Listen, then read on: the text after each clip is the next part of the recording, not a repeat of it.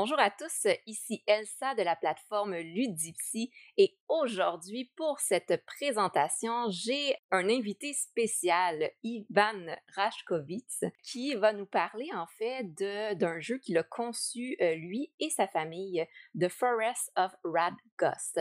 Et c'est quelque chose d'un peu spécial aujourd'hui, vous allez m'entendre parler en anglais parce que l'entrevue va se faire en anglais. L'anglais, la langue qui nous permet de communiquer à travers le monde.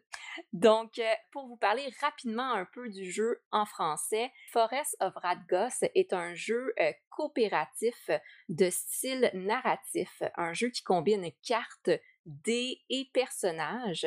Et dans ce jeu, en fait, on joue des personnages qui veulent sauver les différents enfants d'un village et redécouvrir le passé un peu mystérieux de la forêt de Radgos. Donc, ce qui a commencé par être un projet scolaire et qui s'est transformé à travers les six dernières années en jeu et qui maintenant va euh, apparaître sur Kickstarter bientôt, donc le 10 février prochain. Alors, sans plus tarder, je nous lance dans l'entrevue avec Ivan.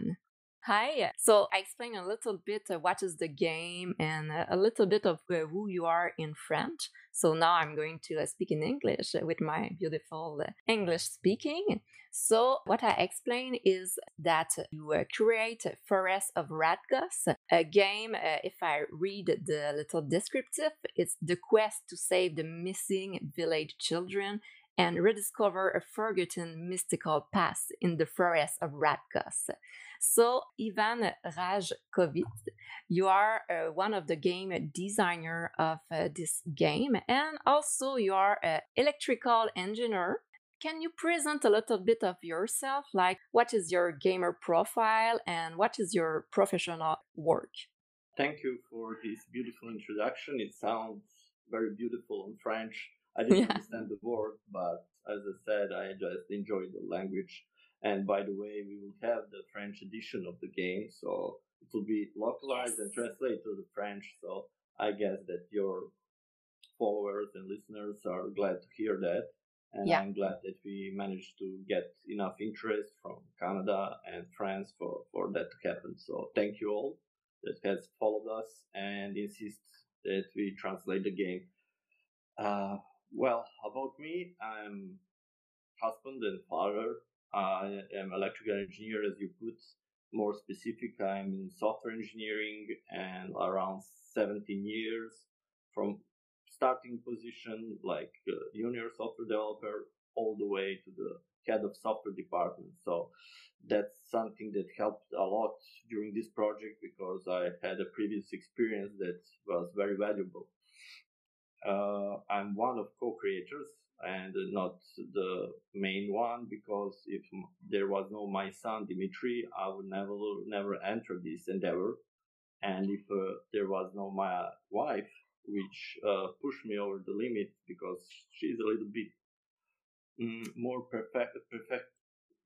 She likes things to be perfect as it is can be, but I'm engineer and I tend to optimize strings. So it's perfect mm. match in terms of game, not so perfect in terms of cooperation because you're different and result is good. But there is a lot yeah. of conflict during the, the, process, how to get there. So that, that that's the in short who I'm with yeah. whom I started and work, but it's so much more because we meet so many wonderful people, artists, and so much different people from all lines of things that you need to put up the game. And as I said to you before this conversation is I vastly underestimated how hard it is to produce the game to the end. One of the mm. reasons why I entered this was I wanted creative, beautiful thing to do together with my son. So it was why what can we do? Well, why would, wouldn't we make our own game?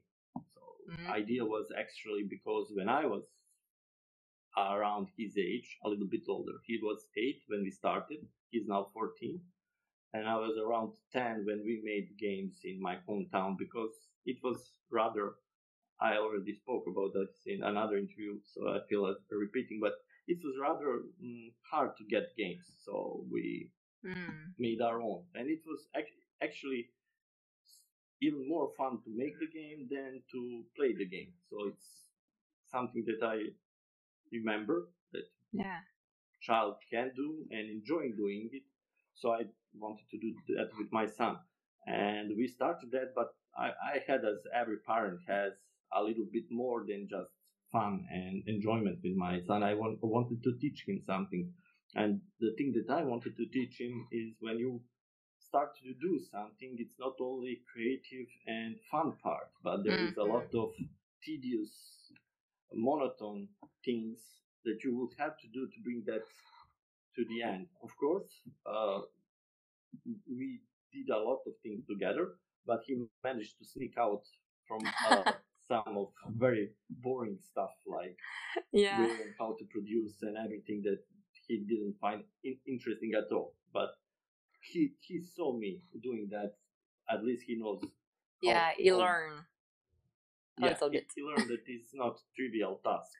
So basically, from idea to the end, there is a lot of things and a lot of people that you'll meet, and it's very strange feeling when you look back, look back to see that it's six years and who knows mm. how many hours and who knows how many people, and not everything was pleasant, but in the end, as a learning experience, this is very beautiful. And uh, mm. from the perspective uh, how much I failed in uh, estimating, it was uh, we talked uh, two years and it will be finished. It took us three times more, so that yeah. was mm, unbelievably a really long process.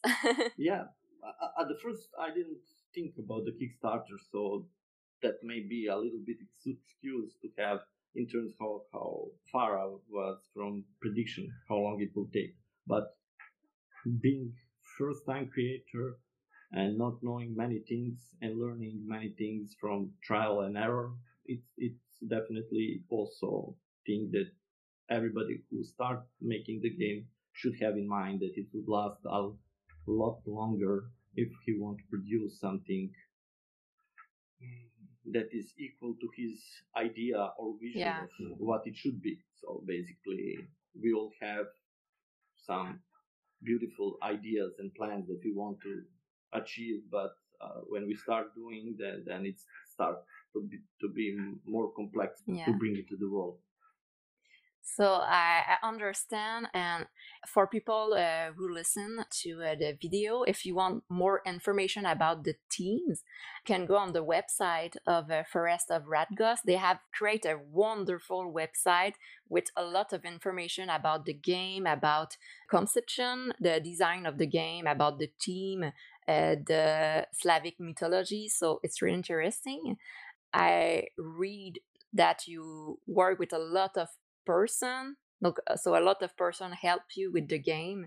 So i understand that at first it was a school project with your son dimitri and after you decide to work together like a family project on the, the board game and it's beginning to go bigger and bigger and you pass more time and more energy to create a concrete board game yeah, uh, you, you you you definitely uh, painted the, the, the construction in the right way. So natural, it was natural growth. It was not planned planned growth. So basically, the game that Dimitri and I started has the same basic mechanic, but it's not the same game because the map, the creatures, and the, uh, the encounters with creatures. That's something that we had from the beginning. But uh, my wife introduced exploring the forest and cards and a lot of items. There's more than 200 cards, eight or nine nine decks with the different items and objects and everything mm, from ranging from simple plant and how the Slavic belief was uh, about that plant, uh, what plant heals and how you can use it ranging mm. to the new mythical companion or something very strange like uh, golden egg or mm-hmm. which you can of course catch and you will have to play the game to see what catch from the golden egg Yeah, yeah. Okay. So at first it was a more simple game, and after uh, with all your knowledge, because if I uh, well understand, your uh, wife is a professor, university Yeah, professor. yeah, Uh, so each people uh, put a little bit of himself and uh, the the knowledge they have to create a more uh, complex game. yeah. Uh, actually, the I, I I'm sure that we are bigger and better because of the feedback all of all the different people that we received. Not only the team that work here, but also I think that it's one one of the strongest uh, uh, things with independent uh, teams. So Yeah. it's not company team because you gather completely different type of people for, from different, perspective of life and all they bring some kind of uh, approach which enrich the final product. For example, my wife is uh, as PhD. She done a lot of research, a lot of uh, studying in her life, and she bring that uh, to the game. So we insist to be as close as possible to scientific data and the books that were written by proven and known uh, scholars. So that that was one aspect of the game, and of course Dimitri as a child uh, bring the aspect that we don't uh, uh, make disaster of the game uh, and make it too serious because as a Mm. child he always uh, gets that uh, a perspective that we don't have as adults. So the reason that there were no killing in the game is because of Dimitri. He insisted that there was no killing in the game. So Oh. we kept that. So you cannot kill any creature in the forest because forest is under protection of God Radgost. So everything in there is protected and you might, may or must find a different way to navigate through that problems.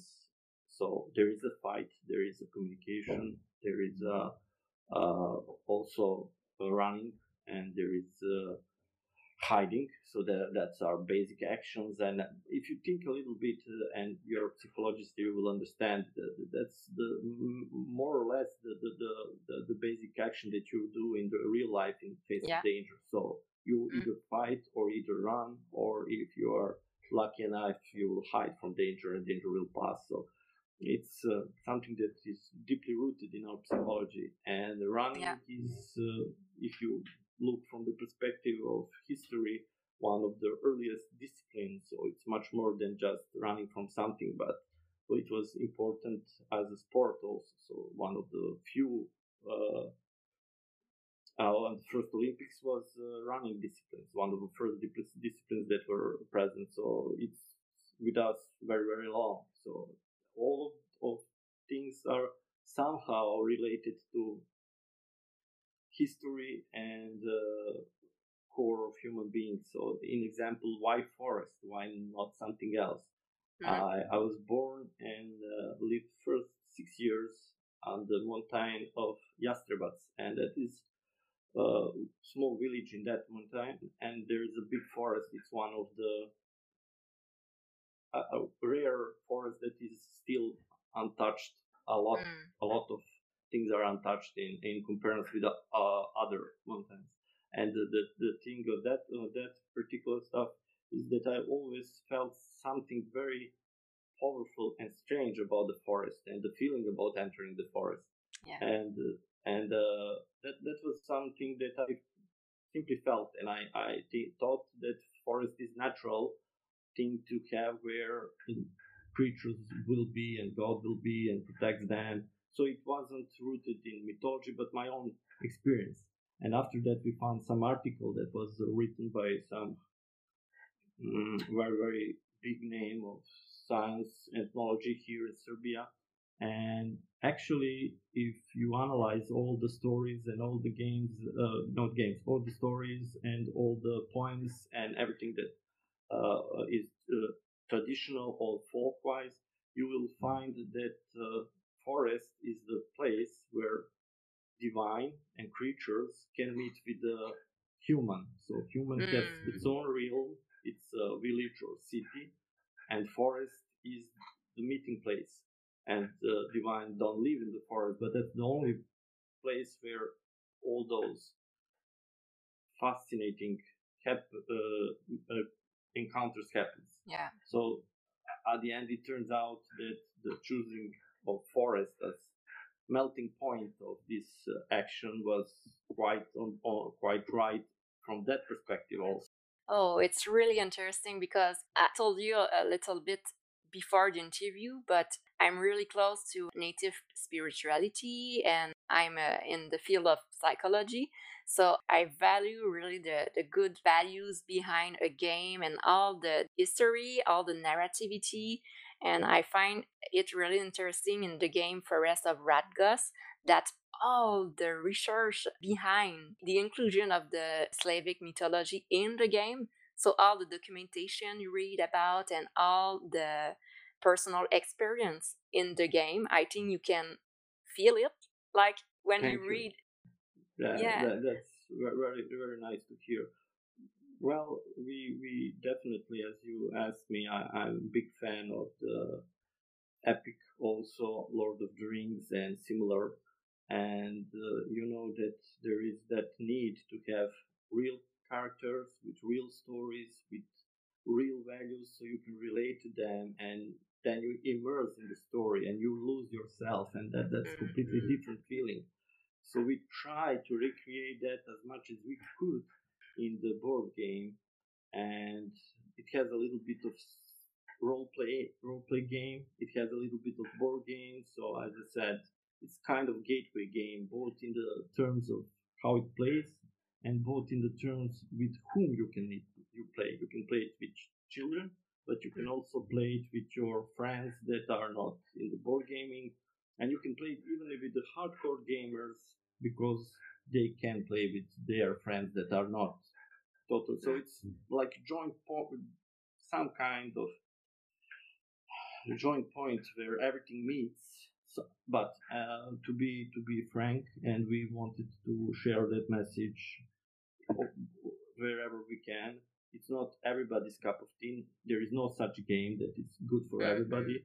So if you don't like surprises, if you don't like uh, mythical stuff, if you don't like to have uh, randomness and luck in the game that influence the, the the story and the narrative, then it's not your type of game. If you look for pure logic, something like chess or something there where you have full control and intellect is the, the, the emperor, this is not that kind of game. This game is partly like in real life, you have the control and mostly your character will draw the story because you will choose to fight, you, you will learn why it's good or not good, you will choose to do and much of that will be, come from your character and some of things will be because you choose the character you so but it's fun because you project yourself to, to the Yeah. game and yeah, but there is a part there is not on, under your control. And I, I, I found that very very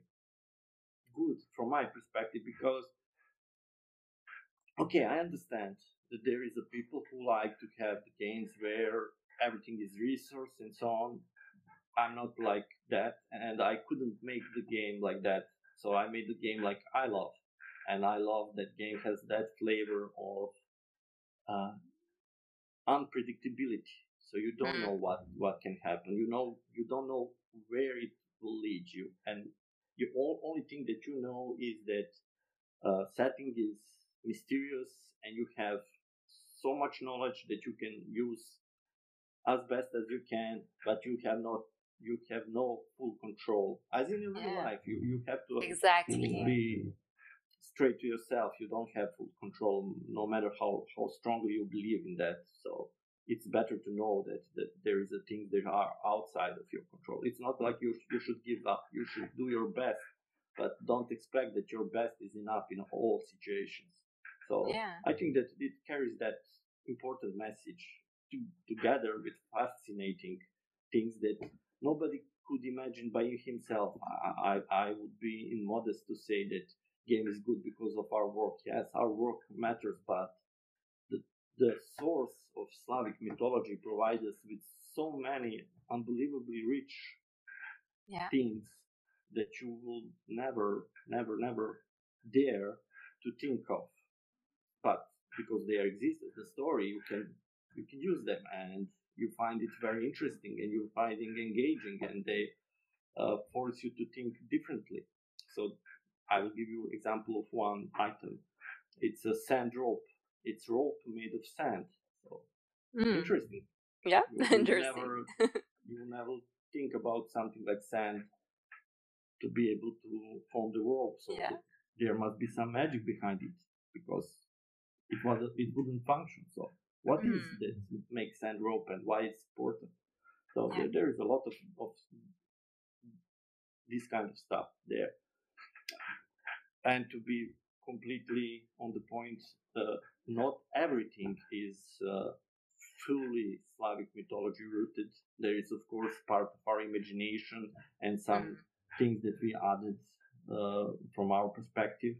But we will, I hope, we will manage because my, my wife has uh, written down all the sources. We will manage to give you the full list of sources and the reference what we have used so oh, you will wow. know what is what is from the literature what is from the folk tales and what is neither of both but pure imagination. Okay. It, it's really interesting because it's true then in re- real life you don't have control about all the things uh, happening so I find it really interesting when in the board game, uh, the game designer think about that. And yeah, it's interesting sometimes to play a game and to be uh, super powerful and invincible, and uh, yeah, yeah. when when uh, you can die. but in same time, I find it's really interesting and can learn a lot when you play a game and you stay uh, human like you need to use your human abilities and to think about your strong abilities and the the difficulties to uh, stay in the game and to uh, uh, finish a game. So it's interesting a game when you have this part of loss of control and yes you can influence your environment and the other character but you're not super powerful no, this this was uh, from the beginning our decision, and you you you will uh, find it also interesting. I think uh, we started to think how there is too much games. Okay, mm-hmm. we we decided that it would be Slavic mythology, and then we started to speak about what will be the plot about the the story because you have to have that baseline that drives the narrative and it's always some kind of thing that has happened and brings some big change and always it's some kind of danger or something similar that has to be dealt with but too many games took that narrative to the level that you cannot relate to mm-hmm. like fighting the gods or saving the planet or going to extreme uh, uh, superhero version. Yeah. I'm not saying that it's not good. I enjoy superhero movies and I love all of them. Now less than when I was a kid, but still. And I think that there is place for that. There was too much of that kind of gaming. We wanted to offer something different. And then we decided to have something very strange, and that is because, of course, there is no killing of Forest of Randus, so you don't have to be powerful warrior because that's not something very important to enter the forest and save the children. So the Jrec, which is actually something like shaman or sorcerer or priest, there is no translation for, but or we didn't find it for the word Jrec in uh, English, and he had to choose who enters the forest because forest is sacred it's forbidden to enter there so you get that plot like in bible you mm. shouldn't eat that apple it's from god so you mm. shouldn't break that and so you have here similar you shouldn't enter the forest on under any circumstances and he knows that very well but children are in the forest and so do you want to leave the children there or do you want to save the children and break the taboo and raise the rate of God. Mm. So that's kind of moral dilemma that he has to fight with. And then he chose the, the, the people that would join him. And we took liberty to make us different characters as we can. So we have two elderies. So healer, which is practically grandmother if you go by the age.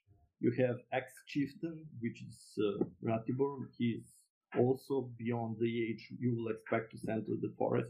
But those age bring the other qualities that you will have to use and you will have to play from the perspective of some someone who is not agile, who cannot run very well, but can communicate very well, and other capabilities are better.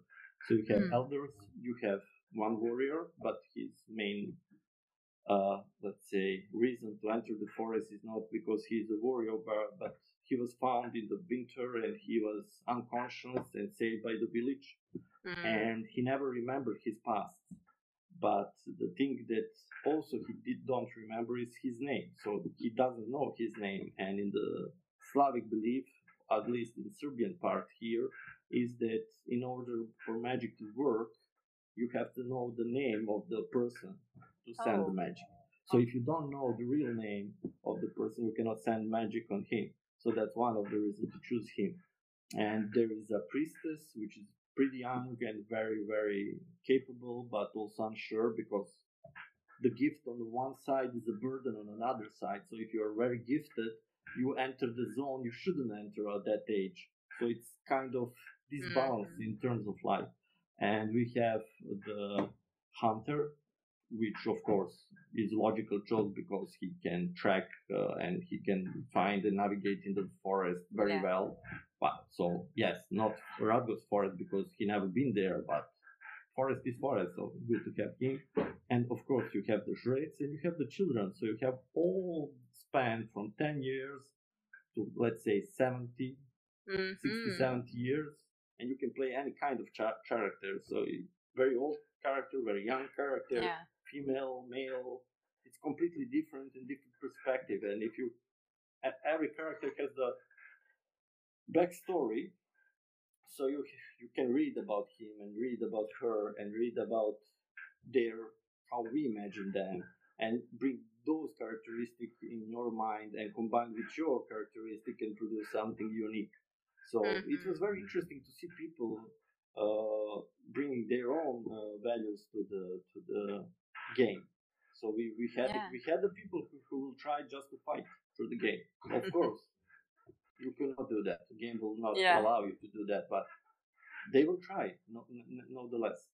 And uh, what is also interesting about yeah about these stories. Actually, we wrote only one story at the beginning, and that was the nameless story, the story of Warrior, because it was kind of well, this is good introduction point for people that will play the game. He has mm-hmm. no recollection. He doesn't know their culture. He's out of, and he's feeling a little bit strange, but he's in debt because they saved his life and he's mm-hmm. willing to go to help. So basically, every player can relate to that. You, that, that, you don't know the game very well. You don't speak that language very well. Everything is set up so you can relate to that. And uh, after that, we started to work with uh, Emir and Edin Durmishevic. They are the most professional people from the artist world that I ever met in terms that I really, really, really see the artists that respect the timelines so yeah. this was surprise for me. So big thanks to Edin and Emir, and they do the wonderful work of illustration. But they said if you want us to give you the best we can, mm. we need the backstory for every character. So we made, thanks to them, all the backstories. And the thing that I, I like to, to, to speak about is that uh, I and Dimitri was actually the authors of the stories, and Dimitri wrote some of the stories. I, I won't spoil, so I will let anybody who knows that to try to guess which story was written by Dimitri. And uh, I'll just tell you that one story that was written by him is the story of the boy. So you actually get that point of view of very Yeah. young child, and you get that feeling of language and using of language of young child and look on the on the world of young child. So it's authentic in terms Yeah. of age and experience. Oh, it's so interesting because uh, we, we can see that the narrativity is really complex and uh, you think a lot about it. And it's interesting this part of the game where you can make a personification of the character. So it's really when you can understand the history and the background of a character, you can understand their character and like the, the role playing is a important part of the the immersion in a game. So I I, I think it's a really uh, interesting part of the game. It's all the immersion in the cultural mythology and uh, the forest, uh, all the, the history and the indi- identification of the character. I think it's interesting when you play a child and you can feel like all the your child side going up in front of you and uh, you're you're a child all the time you're playing the game it and this part of role playing and personification is a really important part of a game i think for, for yeah, from my my agree view. from my point of view also. So basically, the thing that we wanted to achieve with the game is that you forget about yourself as Yeah. yourself and to transpose you in the different time, different place with the different creatures that you also will get to know and the the, the how can I say the richness of the creature is also big because there is 20 creatures 20 different creatures and we were very careful about choosing the creatures that are not all already in the pop culture because popular culture has uh, some creatures from Slavic mythology already uh, well established like Mm. vampire like werewolf and some some others so basically, there is the creatures that are already there and very known, very known, and we try to bring as much as new, new, new creatures with a different uh, set of traits and uh, different personalities that they represent. So basically, you cannot uh, approach creature in the same manner. It depends which creature you will you will meet, and uh, Mm. uh, sometimes we get the uh, feedback about well it's not that good that you don't know to meet which creature you will meet before you make the decision. So base mechanic about encountering is that there is a like coin which has a number. Yeah and that number is the number of the creatures in book of encounters. But all not all the coins most of the coins has number only on one side. So when you shuffle the coins and put them on the crossroads where you meet the creature you will not know which creature you will meet. So Mm. basically we we we thought about that in this way. You're in the forest everything is dark you're a little, little bit scared and the, the adrenaline is pumping. So and of course some of these creatures are never sown and you probably never saw them also. So you know them only by stories and you don't have many time to decide what you have to do so you have to rely on your instincts. So that was the reason why we put the creature is unknown so you have to decide before. But it's Mm. not that simple because you will be able to use ability cards and everything that you gained and so on to get that uh, uh, encounter in the direction that you want, and that is that you you are successful in encounter. But uh, if creature is successful in encounter, you pay your dues and consequences that you will read in the book of encounters. But creatures remains open, so Mm. you will put the figure or the standee of the creature on, instead of the token or top on the top of the token. So the next player comes, he see the creature, he knows what the creature and he can prepare. So he has a better options uh, there. So there is a meet uh, uh, encounter with a, uh hidden creature, encounter Yeah. with the open creature, and there is a sudden encounter. And there is the creature that are always open, and there's a special case, but I won't go too many in details. So it's a little bit of everything. It's not just that simple, but it's very hard to communicate everything to the to Mm. the to the people that hasn't played the game. Yeah. and that that is why reviews interviews and all those is important to carry that message. Uh, when we are at mechanic I, I would like also to, to to point to the usage of dices dice is somehow i get the impression that uh, dice is uh, currently for a lot of people that i met is something that is no no you shouldn't use dice in your games. Something like it's old fashioned uh, and you should but we thought about mechanic and what would work for our game. And as a you know independence you don't have to follow the rules. You just do what you think it's right Yeah, because you true. don't have idea about going big or uh, idea of going even to the kickstarter. So you're not how can i say you're not obliged to follow Yeah. the trend on the market. You should listen after you make the first prototype the feedback but and incorporate everything that could be- be better but some things are definitely better if you don't listen at the beginning. So what is the story about the dices when you enter the forest the, the natural thing is everything looks pretty much the same and all the paths look the same and the people get tendency to go in the circles mm. because they have several reasons for that and one of those if i remember correctly is because you have one leg stronger than another and you're constantly pushing in one direction. So in the end you will go in the circle. But the idea was it's an unknown forest you're entering and you don't know where the child is so you have to roam the forest. And in order to simulate that feeling of lost Yeah, and not yeah. knowing where to go we introduced two dice one dice is uh, direction dice another dice is uh, uh, movement dice so basically movement dice is simple dice with the numbers so it says how many fields you move in that Mm. uh, uh, in that execution of that move Yeah. and uh, the direction dice actually because there's a lot of paths and they meet and cross at the crossroads you have to choose Yeah.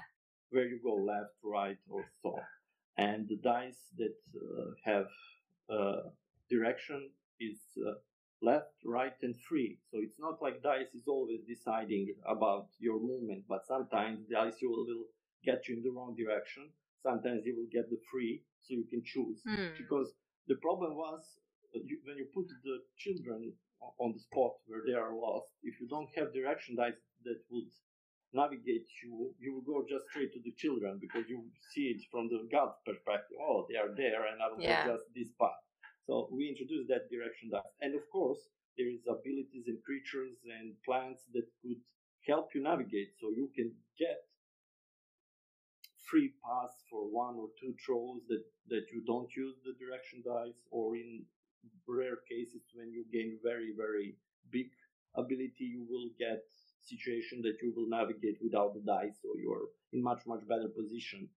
But all of those things is something that you have to find or earn or Mhm. get by luck and chance.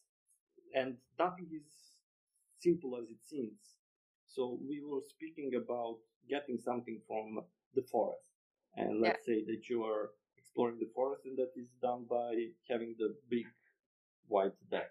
And in white deck you draw the card. If you are not having an encounter, you have chance to explore the forest. You don't have to because it's risky business. And if you choose to do, which most people do because it's fun, uh, when I think it's generally that you do risk things generally because it's fun. Okay, back to the story. Uh, so uh, you took the card and you get something like you have to help, let's say, hedgehog or turtle or something of uh, some animal is in trouble or something strange happening and you want to do something to see what is happening. And as uh, you will get some side quests that if you perform, which Mm. can range from very easy to medium or complex. And if you perform that quest, you will get instruction what have you gained. And sometimes that thing that you gain is simple. So it's just easy. And mm-hmm. sometimes it directs you to get it from the red deck. And there was thing that we wanted to achieve is that even if you have played the game several yeah. times and you know that if you help the let's say baby eagle, you will get mm-hmm. the feather which you can use to call uh, her, his, its parents and they can help you with various tasks. But we uh, decided that we will put several, two or more cards in the red deck that has Eagle into trouble. So when you take the card from the red deck, you actually, even if you know what you can get, you will not know what you will get because there is different outcomes about what you will give. So sometimes mm-hmm. you do the mm-hmm. good deed and get something. You do the good deed and you get nothing, or good do the good deed and get into trouble. So yeah, it's a it's a different. And oh. and the, the, the, the most important thing for us, and that's one of the very important feedback that we get from Edin Durmisic, one of the artists, and that is also important. I would say most of the people that design or work on this game has played the game. So you were uh, associated with the people who doesn't know the game. So they mm-hmm. have to play the game and to feel the game and to know what the game is about to be able to do the proper their part of the job. And he said, "Well, I have all those beautiful stories, but the thing that I find problematic is that I don't want mechanic to interfere because it's breaking the story. So mm-hmm. we push the story higher than mechanic. Mechanic is just to get the story going. We, we, we really try to give mechanic as simple as it can be so you don't have the feeling of game you get the feeling just of being in the story and flow with the story that, that, that was, let's say, a very important feedback and something that mm. we pursued as much as we could. Yeah, and I think uh, maybe it's for that reason that you call the game a, a storytelling game and a cooperative game. Like it seemed for me more like a narrativity, a board game, and a kind of role playing game more yeah. than um, a action game or a, a fighting game example. Yeah, yeah, definitely more the storytelling and and the narrative and cooperative. One of the beautiful stuff, and I I don't know if it's unique, but for us was uh, revelation, is when you start testing the game. Actually, you cannot get all these people to arrive at the same time because sometimes the traffic is horrible in Belgrade, and sometimes uh, weather or some other mm-hmm. higher cause that uh, will, will cause the the one who should come to test the game, let's say at yeah. 5 p.m. to came for 45 minutes later. And actually, Forest of Radgost tolerate that because if you if you think a little, and that is not something that we thought about, it just happened.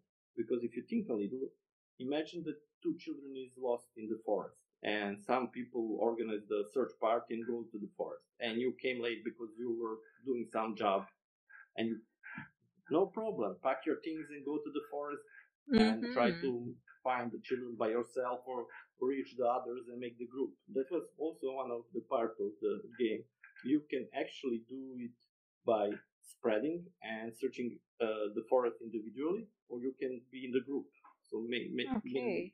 form the group abilities change. So basically, in, in example, if you have grandmother or grandfather, to, to be precise, healer or chieftain, but I use grandmother and grandfather with a good reason. If you have them in your group, you will move as fast as they can move. So basically, oh, yeah. you, you, will use their slowest dice. So your yeah. movement is slower but you will gain some other things like communication, fighting, and abilities will go up. And but there is another.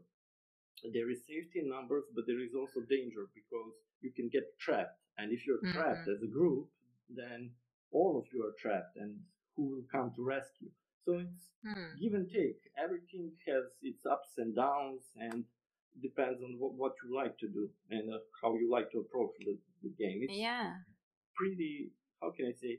Well, I cannot say it's open world because it's limited, but it's a semi-open world. So you mm. can explore the forest, you can encounter the creatures, you can form the group. You don't have to form the group. There's a, a lot of side quests and uh, different stuff that will and can happen in the forest. So it will mm. be hmm. different each time.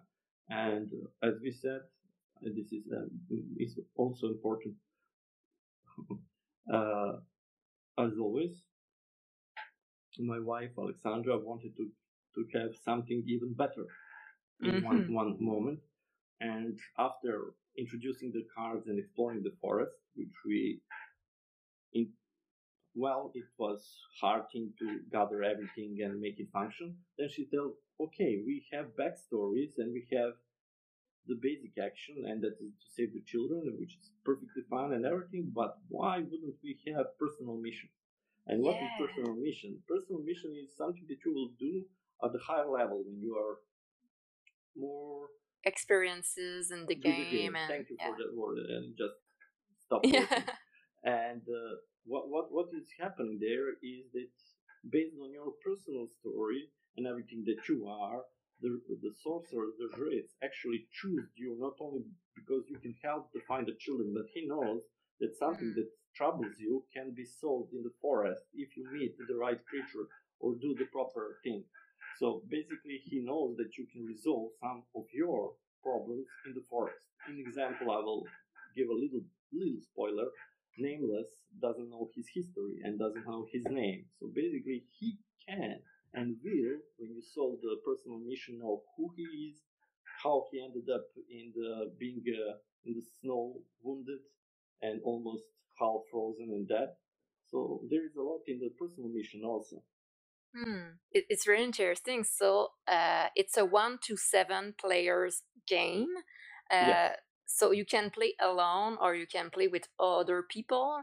And if I well understand, you can also play with other people and play the same character. So it uh, the the character can uh, evolve, like grow uh, by yes. by playing. Yeah, yeah. During the game, you will gain ability or lose ability. You will change your status by meeting and befriending with some other uh, creature or human. So it's it's interesting what can happen there. And as, as, as we said, everything changes and shifts from time to time. It's magical realm, so it's not mm-hmm. not that straightforward. Don't expect to just uh, go straight up. Straight, yeah. level, level, level, level up. You can fall just as, as easily as you can rise. So yeah, like I, in I, real I life. I, I understand that some people don't like that that kind of uh, how can I say surprises deeply embedded in the game, but we, we thought that if we do not uh, make games surprise you and do not make uh, mythical creatures and gods more powerful than you, then we will lose the flavor of the fairy tale and lose the, the, the essence of the story. And that is that story is the thing that is that matters, not your will or power. So basically, if you would be in charge we couldn't provide you with the exciting story because mm-hmm. you will be powerful and powerful and more powerful and at the end you will save the children and that's it so it will be yeah. pretty linear and pretty boring uh, from my point of view if we do, do that like that yeah, that's true. Uh, it's interesting to have a, lot, a little bit of mystery, of luck, and a, a little bit of strategic, but not just wanting because uh, like you say is more linear and uh, you already know the end of the story I, I will give you the example why mm-hmm. it's not true that it's not dependent of your knowledge uh, because some people are, are afraid of that mm. my son dimitri because he was the one who chose all the creatures at the end because there was too many creatures to include in the game and we had to make some kind of subset. And the first was, as I said, we don't want to do popular culture creatures yeah. because you will not learn anything new. And when we gathered the unknown, on not all of them are unknown, but let's say the the ones that are interesting from our point of view, there is still too many of them. It's very rich and enormous mythology when it comes to creatures. And then the Dimitri took on his assignment to choose the one who will enter the game. and he knows them very well in terms of character and traits. And of course, if you know them by the character and traits, you don't know which creature you will meet, but every creature that you solve or succeed with, it goes to timer counters. You know which creature are out. So, like playing card, if you follow the cards, you know which creature is uh, still in the forest and which is not. So you you get a better chance with the knowledge than you will have without the knowledge. Mm. So you can play it without any knowledge, which is perfect because you, at the first game you do not know anything. Yeah. But as you get get better with meeting and learning about the creatures, you you will have your chance up if you compare to someone who is just arrived. Mm. Well, on the other hand, the Book of Encounters is made as kind of no, uh, gathered knowledge by Jurets. We imagined like that. So, like, he put down and write down everything he knows about the creature, uh, draw the sketch of the creature, beautiful, not, but that, that was also by Durmisic done, and you get the, of course, uh, part that will lead you to the game, but it's mm-hmm. the the part where you compare fighting and so on. So a lot of branching and everything. That's the part that drives the game. But in front of that, you get the page with physical characteristic traits, uh, beliefs, uh, oh, things that works and things that doesn't work on that creature. Is it physical yeah. or not? What what is its preference and so on and so on. Backstory, how that creature emerged and why it's there. So 92 pages of of lot knowledge is packed there, and uh, we we really try to to keep it also interesting as much as we could. Yeah, so it's interesting how in the the game Forest of Radgost you can learn by experiences the game and you can learn uh, uh, after about the Slavic mythology but by reading all the yeah. the, the information you, you, can, you can choose your own way. You yeah. learn by experience or you can learn in upfront and then play. It, it doesn't matter. It, it will uh, change, but not sufficiently to. Mm-hmm. And uh, we find out that even if you don't follow the mechanics completely, you cannot uh, ruin the game because, as I said, it's not about destination. Yeah. Uh, we balance the game a little bit more to the winning, so it's rather like in fairy tale. It's bigger possibility that you will bring the children safely to than to lose. You can lose, but it's not that simple to lose. And on another hand, journey is what what matters.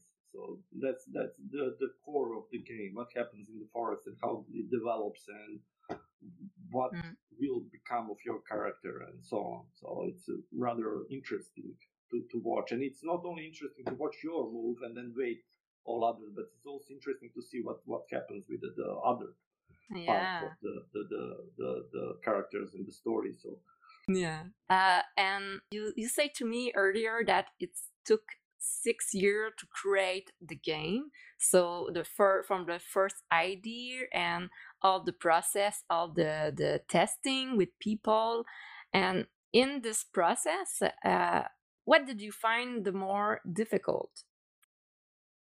Sorry, it's a it's a difficult question. Yeah, yeah, it's a com- complex question because it has several layers, and uh, I, I will say that it's challenging from different direction that I didn't expect. So mm. first uh, is testing. Testing is a really really important part, and with this game took a lot of testing to get the things right. So you have to be very patient and uh, ready to receive feedback, implement feedback, and do that several thousand times probably. I don't know how many times. It was fun but it was time when we were yeah. just too tired of doing that again and again and there was time that we were not all, all on the same line how can we solve some some problem with mechanics and so it's rather rather rather how can i say a rather hard thing to do and the the other stuff that i found also very challenging is the the, the number of different people that you mm-hmm. have to cooperate because you have, Mm. as I said, artists, which are one part of the spectrum of human behavior, and then your technical part because you have to be sure that the thing that artist has made could be used in the board game, and because we bring the, the artists from different parts, and some of them never do anything for board game, you are Mm. not sure that that that has been made could actually be produced. So one of the things was ma- miniatures. I was impressed by miniatures. It was Sasha Ristich Krieger, one of the he he's actually the best possible mix of artist and Slavic expert in one person that we could hope to find. But on the other hand, their mini- his miniatures was so beautiful that we he came I don't I'm not sure maybe second year of the project.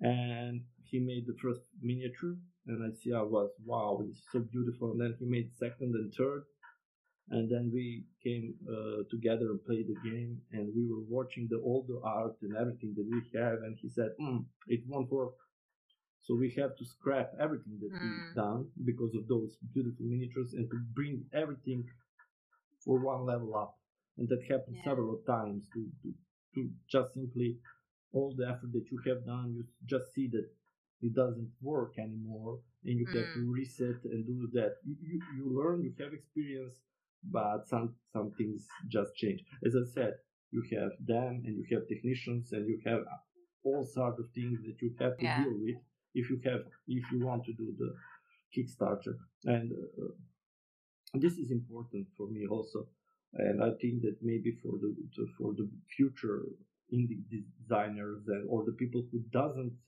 do that as their job is that Mhm. you will have to be something like renaissance man because yeah. You will not be able to pay everything. So you have to do most of the things that you can do by yourself. So basically creating the game. If it's x axis like this Mm. marketing of the game is Y axis. so these two doesn't have nothing in common. This different kind of skill set you need. So it's very very challenging in terms how you can cover making the game. And you are so tired of making a game and then you find nobody knows about that game and you have to present it and that is like new project and you have to have it energy and th- that's uh, why the feedback and positive feedback of community is so important in, in our Yeah. case because that drives you if you don't get that i i really don't know how people go to the end without without Yeah. positive feedback without those waves of uh, joy that you get when you see understanding of something that you have done Yeah, and, and I I saw on your Facebook page you have the Forest of Radgost and the Forest of Radgost tribe, and there are a lot of people who follow you and like they are really uh, they support positively. They they uh, leave a positive comment and and I, I saw you you create a real community uh, with also your website, uh, which is really uh, complete. So you create a, a, community of people who are positively um, happy. I don't know how to say sorry. Positively happy about the game and who will support you with the the Kickstarter. So it's uh, interesting. I think it's really positive that you uh, you uh, create this kind of community about your game. yeah uh, it was how can i say? A big surprise for us also because it's not everything fine roses and we really didn't expect to be this level of how can i say supportive and Mhm. uh, uh, help that we receive and everything. It has with something which is obvious like the quality of art the effort that is there so you cannot miss that but Yeah. on the other hand there is a deeper level of understanding what we started and wanted to achieve with this game and it was really humbling experience to, to understand that you can connect with so many different people on so many continents and uh, I, I, would say that that is a lot because of mythology and uh, those things that we spoke about that their the core values are Yeah. same across the world or more or less the same So that's something that people can relate and can understand easily. And on the other hand, I, I started to think why so supportive, why it's, it was something that was interesting to me also. And I have simple theory, which is probably just a part of, and a small part of the truth. But I think that doing the cooperative game brings the people that like cooperative mm-hmm. approach and because they like cooperative game and cooperative approach it's much bigger much bigger much easier to form the community uh, I, I really think that if you have competitive game and that kind of logistical and so it's completely different kind of people and mindset that is drawn in. So it's partially because of mythology, partly because of cooperative, partly because of so it's like good meal. Yeah. You, have to have all the ingredients and properly cooked and everything in the right measures to, to get it where, where it should be to smell good, to taste good, to be healthy. So it's it's like everything counts. It's not one thing or few things. Everything everything counts. And as you know, and that's that's something that is always bothering me and it's frightening. It's so hard to cook the meal and make the meal, and it's so easy to spoil it. So mm-hmm. it's, it's it takes one one bad thing to happen, and it can spoil everything. So it's a, a let's say a roller coaster ride. You you're yeah. constantly measuring are, are, are, everything there where, where, it should be, or did you do something that shouldn't be done? Especially because you're unexperienced in most of the things that you do. So mm-hmm. you cannot know until until it's unfold. So for for me, the best strategy was to be open, open minded, and honest, and listen to the feedback, and that's how we approach this. So yeah. just just open and honest approach to to what we have done and to see what happened. As I said before, for me, this is already success because of time invested and everything. Uh, for me, it's success, but I would really like for all others this to succeed, not only for us, like creators and money. Money is good. I don't have nothing against the money. So it would be nice to, to get some money, not only to invest, but for all the people that show that they care for this game and would like to play it. So I would really like this to be successful to the end. Yeah. And feel a big burden of responsibility, not only for Kickstarter, but after Kickstarter, because then again, it's restarted and we have to go to all those gritty details about production, fulfillment, and everything else. So you remember I, I spoke about X. Yeah. So yeah. now you get the Z. Marketing. yeah, and now you got the Z. It's manufacturing, fulfillment, uh, customs, taxes, and everything that must go right so that simple box enters someone's home. So it's it's a long way still if we make it through the Kickstarter. But as I said, I, I, am pretty positive and happy about this game, and I I I, yeah. I hope that we will manage to go through the Kickstarter and then everything that goes after that. I, I'm positive about that because I, I saw the, the community and all, all the enthusiasm about the people. So I think I think it's a really really good start. Uh, and for the people who uh, who learn about Forest of Radgost and want to to pledge for the Kickstarter, you, say it. The Kickstarter start the the tenth of February. February, so uh, tomorrow. Yeah. And, and on the, the Kickstarter page and on the Facebook page and the website, you can see the information. So, in brief, uh, just to be uh, sure, uh, you have different kind of uh, pledge. Uh, you, you talk about that. You have the, the pledge without the miniature. Uh, yeah, and the standees. Standees. That's, yeah, that's the core game. It's $64, but there is an early bird with, with a small discount. And after that is uh, Oak Pledge, that is 99 and it's the core game with all the miniatures. And after that is Divine Pledge, which includes uh, miniatures and standees and to big yeah. to 120 millimeters uh, cup for dices and some dices with marble effect and some additional mission. So that's the divine it's 129 dollars and we have for those that are not interested in cooperative game or doesn't like the, the flavor of the game we have provide uh, Veronica pledge which is 49 and you get all the miniatures without the game and that's all the miniatures and all the miniatures that will be in the stretch goals if we unlock the stretch goals so there is a lot of things that there will be added if we go over the planet some so we'll. We'll see. It will okay. be a journey. Yeah, yeah, and it's your first Kickstarter, so uh, yeah, how, yeah. How, how do you find it to create a Kickstarter? Because I think it's uh, complex, complicated sometimes.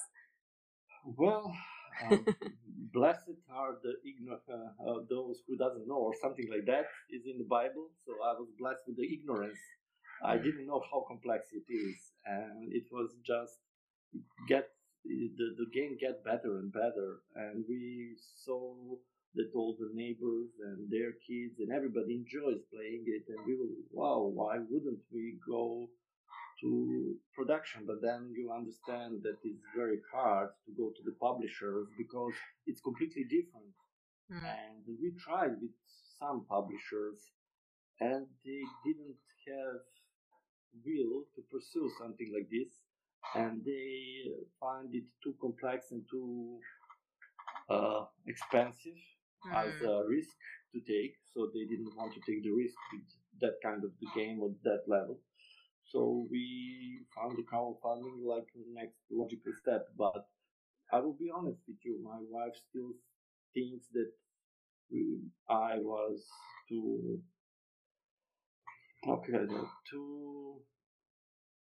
This game gone gone too far in terms of how big it is and how complex it is in terms what what what are the costs to make this game. Mm-hmm. So this is something that we'll need to raise a pretty high sum yeah. to even go to production because miniatures are the stumbling point. So basically, this is also for the future people that want to do. We didn't think about things like how hard or how complicated it is to get this kind of game to the market. We yeah. just pursue the vision. But when we came, we now have 29 different miniatures. So basically, it's not like you have 100 miniatures, but there is 20 soldiers, 20 creatures, and so on. At the end, it's six, seven miniatures, 29 different. So you have a lot of molds and a lot of tooling, which is quite expensive. So it's um, it's from one point it's very beautiful, very very rich, and I'm very happy to have it. From another point, it make uh, things, especially when you're a first timer, very mm-hmm. hard because you you you you come with a oh look this big and expensive game that I I I want to give you as a first timer, and that's a little bit uh, on the border of let's say too being too brave or maybe mm-hmm. even some stronger word, a little bit insane. So, but let, let, let, let's let's be positive and yeah. see what, what will happen. Yeah. So I hope, and I'm pretty positive about it, that the Kickstarter will go well because, as we say, it's a really interesting game for different point of view, and it could be a, a good step to um, accept the, the risk to try new things and uh, to uh, pass by the fear of the, the new games. Um, maybe to finish on a positive uh, uh note, um, what what do you learn about all this process? Like the, the positive thing you learn uh, for you uh, or your family about the the design of uh, a board game? There is a, a plenty of things that you gain from adventure because this is adventure, this is a journey, this is something completely unknown to us. So this was first big project that we all do together, like Dimitri, I, and Alexandra. and we never had chance to spend so much time in doing some creative stuff and learn a lot of things about how we approach the problems that we usually do not have as a regular life and in a regular life and a family and uh, I learned that people can endure much more than they can they think they can if they are really really passionate about something. But it's also very very good to have somebody who, who will be your guardian not to go too far with your vision and everything. So it was challenging for the family but i think that we we we get to know each other even better. That sounds strange because i'm 20 something years in the marriage with alexandra so we should know each other mm. but this this how can i say this stuff that is not usual and that could get you in a position that you are usually not and bring some traits of character that you didn't know yeah. that you have and so it's from that perspective we gained a lot as a family and i meet a lot of different people uh, from artists and beautiful beautiful feedback from the different part of the world so i would say that arguably the, the, the biggest thing that that happened to me in this is the richness of the characters and people that I have met and the things that we have learned all during the the, the process. Mm-hmm. So that that's probably the most most valuable thing that I carry from this. And creation is something that's very important and it's core value for me.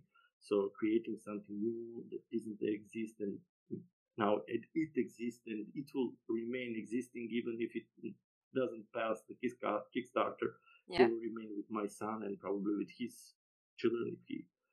So it's it's it's all it's all good uh, in that perspective when you approach it mm. like that. And on another hand, it's it's very hard. So it's not something like yeah, you go there and you will enjoy it all the way. No, mm. it's it's it's you know it's like you having uh, two jobs and regular life beside them. So it's a little bit hard to balance everything. That's also challenging. And as I said, I think that it is it is something that we we are all very happy that we mm-hmm. have done. And I'm not sure that we will repeat this experience again. So yeah. it's six years to get to this point. I, I know that it will be probably faster next time, but now I just want to finish this this project and go back to the normal life again. Yeah. and that's good. That's good. That's good.